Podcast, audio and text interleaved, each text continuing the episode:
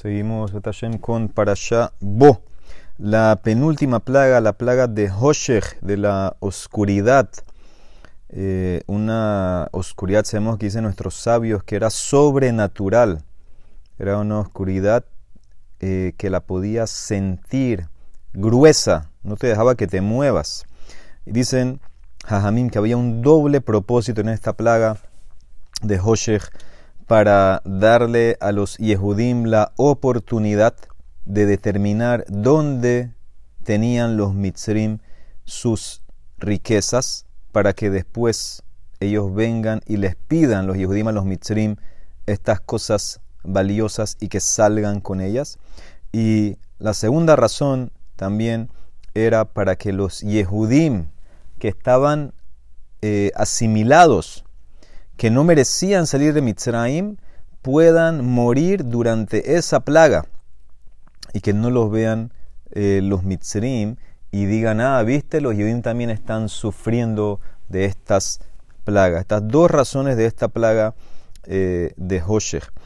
Hay un Midrash en Shemot Rabbah eh, que identifica esos Yehudim que murieron como los que estaban tan eh, metidos, integrados en la sociedad en Mitzrayim, no querían salir.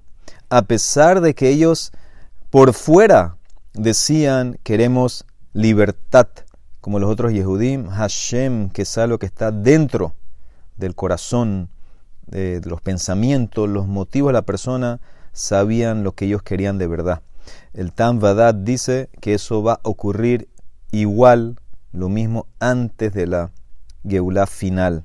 Los que están muy cómodos con su existencia y sus negocios y sus conexiones eh, políticas y están tranquilos, como se dice, y en verdad no quieren ser liberados de este galut, entonces Barminan no lo van a ver.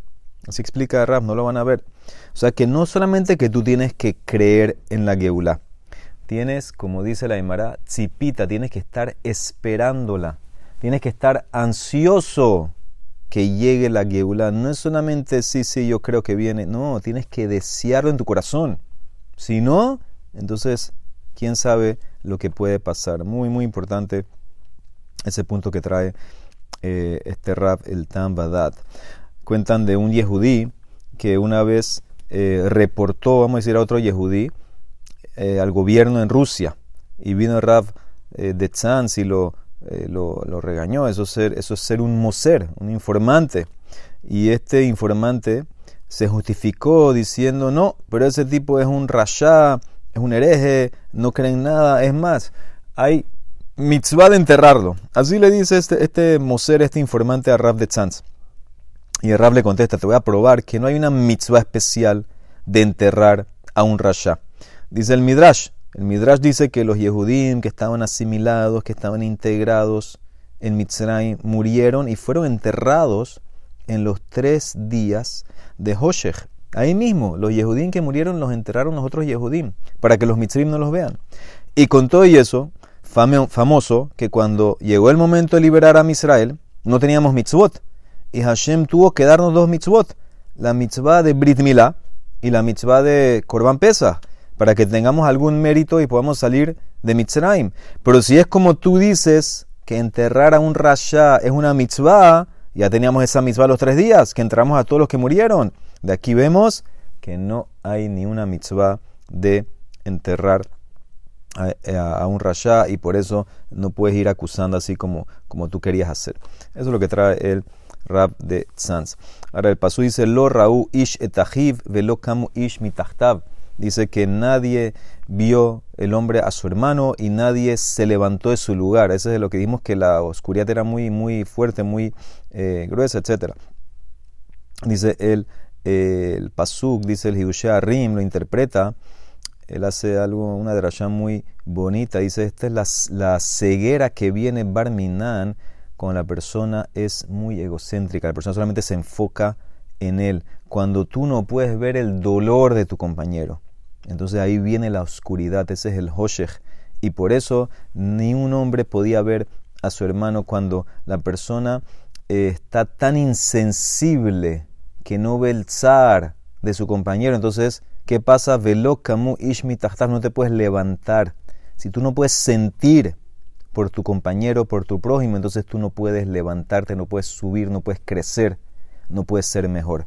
Para ser mejor, tienes que ver lo que está ocurriendo con tu prójimo y tienes que tratar de ayudarlo. El Abne Ezel dice que el Midrash que habla de esta plaga Hoshech, dice la oscuridad era tan gruesa como una moneda de oro, un dinar de oro, que significa la búsqueda obsesiva de la plata, del oro, del dinero, hace que te enfoques solamente en ti, que te ciega y no puedes las necesidades de otras personas. Solamente te ves a ti. Eso es lo que explica esto de Graf con este, eh, este midrash famoso. Pero, dice el Pasuku, le kol bene Israel, haya or bemoshbotam. Pero para toda Israel había luz en sus casas. Dice Rebe de Kotz, dice, ¿qué luz tenía Israel en su casa? Dice, la luz de la creación. ¿sí? Sabemos que Rashi trae al comienzo en Bereshit que la luz de la creación era intensamente espiritual, muy fuerte, y Hashem vio que los Reshaim no merecían disfrutar de esa luz y por eso la guardó. Dice Rebe de Kotz, esta es la luz que ahorita estaba brillando en Makat Hoshech. Los Reshaim no tenían luz, pero a Israel sí tenían luz. Y después la Hashem le dice a Moshe, dile al pueblo que pidan prestado, alu ish metrehu, veisha metreuta, klikesef u que pidan prestado cada uno de su compañero, de su amigo, su amiga, objetos de oro y de plata. Hicimos la pregunta famosa, prestado, alu, no van a volver. ¿Qué están haciendo? Y en verdad hay muchas explicaciones a esto. Esto era pago. Nosotros trabajamos 210 años en Mitzrayim como esclavos, oprimidos, y nadie nos pagó nada. Por todo eso había que ahora cobrar ese pago, que eran estos utensilios de oro y de plata. Pero preguntan, ¿por qué dice Daberna? Daberna es por favor.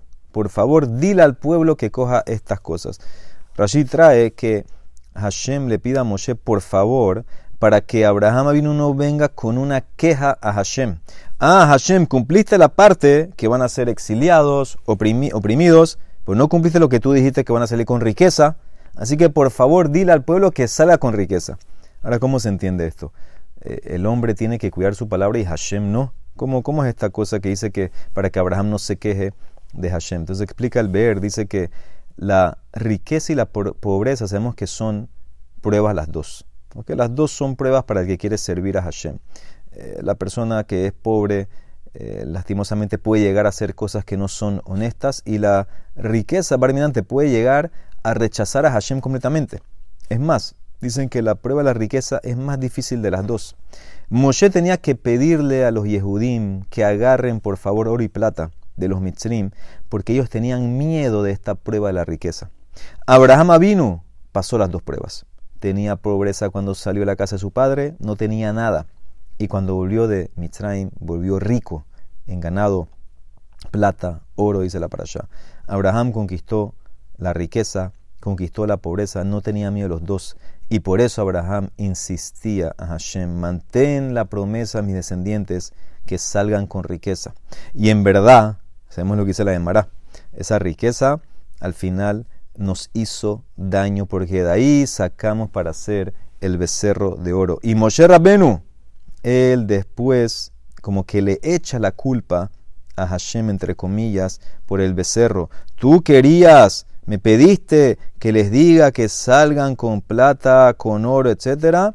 Y el becerro de oro salió de... O sea que Hashem, tú fuiste, entre comillas, que causó eh, eso. Y por eso cuando Moshe reza con Hashem, a Hashem para que perdone a Israel, ¿qué es lo que reza Moshe a Hashem? Y si no los perdonas, mejenina misifreja, bórrame tu libro. ¿Cómo se puede explicar esto? borra la palabra na de la Torah. Porque tú me dijiste a mí, habla por favor y pide al pueblo que cuál las cosas. Borra esa palabra, porque esa fue la palabra que causó que salgan con riqueza y que causó que hagan el becerro. Explica el aquí vemos que en la vida de la persona, no importa en qué está, siempre hay pruebas. Si la persona es pobre, si la persona es normal, clase media, alta, rico, billonario, siempre va a haber prueba y la persona tiene que mantenerse fuerte, pasar las pruebas y servir a Hashem en todo lo que Hashem te dio. Pobreza, riqueza como sea, tratar de servir a Hashem al máximo. Baruch Olam, amén, amén.